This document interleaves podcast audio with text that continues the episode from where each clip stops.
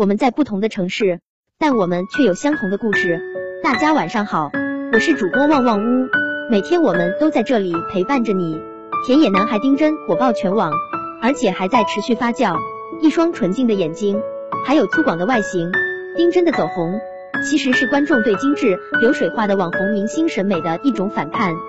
丁真一红，资本迅速席卷而来，但网友竟出奇一致的暴躁反对，放过丁真，资本滚开。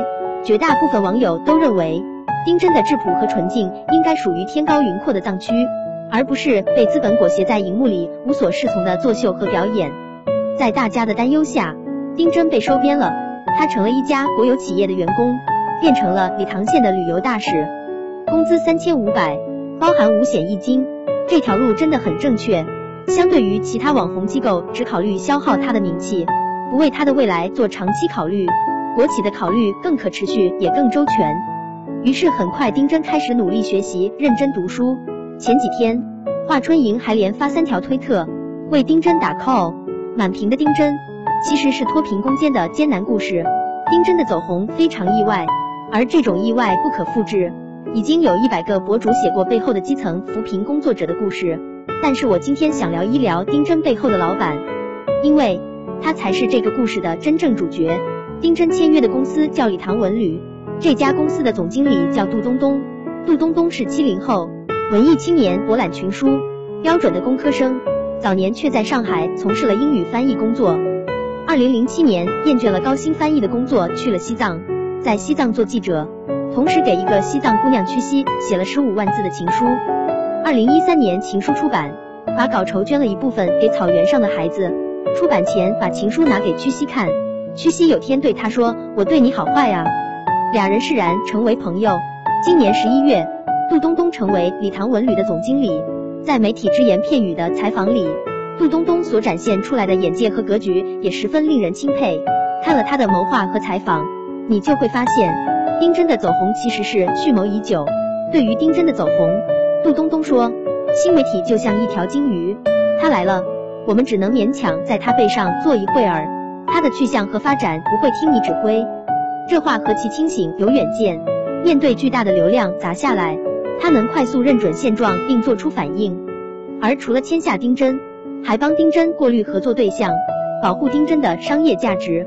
更重要的是，公司不拿一分钱，因为他的清醒和智慧，丁真注定和其他昙花一现的网红不会一样。杜东东告诉大家，丁真的工作地点是博物馆，不想做了还可以提前解约。除此之外，他还经常在豆瓣等网站潜水，手段简直碾压娱乐圈经纪人。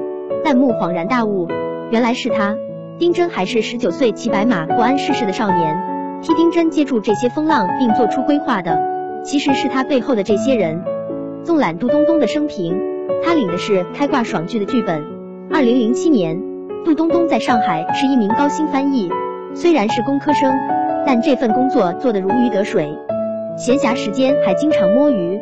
在上海期间，他还翻译了《黑暗之劫》《流浪者旅店》《波西米亚迷人的放逐》，评分很高，备受欢迎。二零零七年，厌倦了有钱人枯燥乏味的平淡生活，决定前往西藏。随后在西藏定居，并担任《西藏人文地理》杂志记者，同时在西藏大学攻读宗教史。当时他爱上了一个康巴地区的姑娘屈西，对姑娘穷追不舍，还为他写了一本十五万字的康巴情书。在书里，他写道：“那时候我就坐在中国温暖的腹地上，知道自己找到了一生，找到了你。”非常动人，非常温柔。屈膝真的非常漂亮。他在书里这样描述：她有着水晶般深邃的眼睛，油亮的辫子垂在翻红底金花的藏衬衣上。杜冬冬描述自己的心动：我像冥灵一般飘飞着，沉了进去。这是屈膝。起先他本来不想留在礼堂，但他走去拉萨后又回到礼堂，就是为了叩响了曲西家的门。他经常联系他，用各种方法示爱，从上海到礼堂。送屈西爱吃的莲藕，这在当地来说是非常罕见的食材，还做了很多浪漫的蠢事。但即便这样，他还是没有打动屈西的心。最后屈西嫁人，杜东东递给他自己写的十五万字情书，姑娘只是惊叹：原来我对你这么坏。即便没有得到屈膝的芳心，他仍然还是热爱这片土地。在礼堂驻扎下来后，藏语流利到跟当地人没有区别。他开始享受当地人的生活传统文化，听藏族老人讲故事，一头扎进推广礼堂的工作里。礼堂海拔高，缺少文化体验，他就开发了一系列的微型博物馆，比如丁真目前就职的仓央嘉措博物馆，还有三幺八旅行记忆博物馆。他还为全球第一的旅行指南《孤独星球》撰写过西藏卷，这本指南仍然最经典的旅行圣经。从文青到国企总经理，他的才华是毋庸置疑的。从高薪翻译走到贫困县里，他一直在努力扶贫，不是为了赚钱，而是为了帮其他人赚钱。我们把视线拉长来看，世界上有数不清的人在往高处走，努力搞噱头赚大钱，而杜东东这样的人，最难能可贵的地方就在于。他们逆流而下，清澈坚毅，完全是这个时代最稀缺的面孔。杜冬冬仿佛是被指引着走进藏区的。我们都说丁真像珍珠一样珍贵，而其实杜冬冬才是最稀缺的人才啊！他不仅懂翻译，还会搞水利，英语、汉语、藏语一把抓，更懂得网络传播机制。重点是人品还好，有远见卓识，又克制又清醒。他看到丁真迅速走红，立马当机立断签下来。在后续的丁真连锁效应里，他们出了非常多有用的宣传策略，帮助礼堂爆红了一把。成为礼堂旅游大使的丁真，没有化妆坐在直播间里尴尬的叫卖，而是被拉去扫盲，看清滚滚名利，并能有选择的与资本保持距离。这背后需要的定力和忍耐是常人所不及的。这就是杜东东对丁真的保护，也是对礼堂的保护。而像杜东东这样扶贫干部还有很多。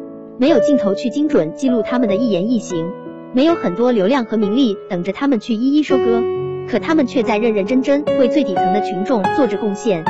人间清醒，杜东东说：“我们希望把洪水一样的流量变成一种水库式的流量进行蓄水，而不是划的泄完了。”他对选秀公司只是一张小牌，对我们可能就是唯一的一张牌。别人会弹吉他、弹钢琴，他会什么？放牛。同时也签一个保障合约，万一哪一天他不红了，把他踢开吗？不要了吗？这就是始乱终弃了。我们有信心把孩子培养成，他不红了，甚至可以做讲解员，可以去做导游，真是又善良又智慧，像在疼爱孩子那样为丁真计深远啊！杜东东认为，丁真应该得到保护和培养，礼堂的旅游资源也是一样，而我也认为，杜东东们应该得到保护。就像中国人保护自己的信仰那样，真希望丁真能永远清澈，希望珍珠能永远快乐，也希望所有扶贫干部能得偿所愿。真正的英雄主义不是摆脱贫困的家乡，而是帮助家乡摆脱贫困。记得听完之后分享给你的朋友吧。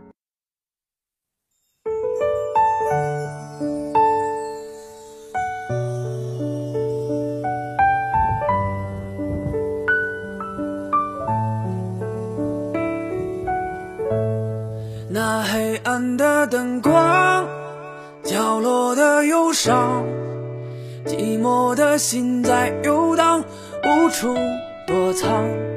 你喝多的模样，在我眼前晃，好想去为你披上一件衣裳。这夜晚的酒吧，杯中的酒花。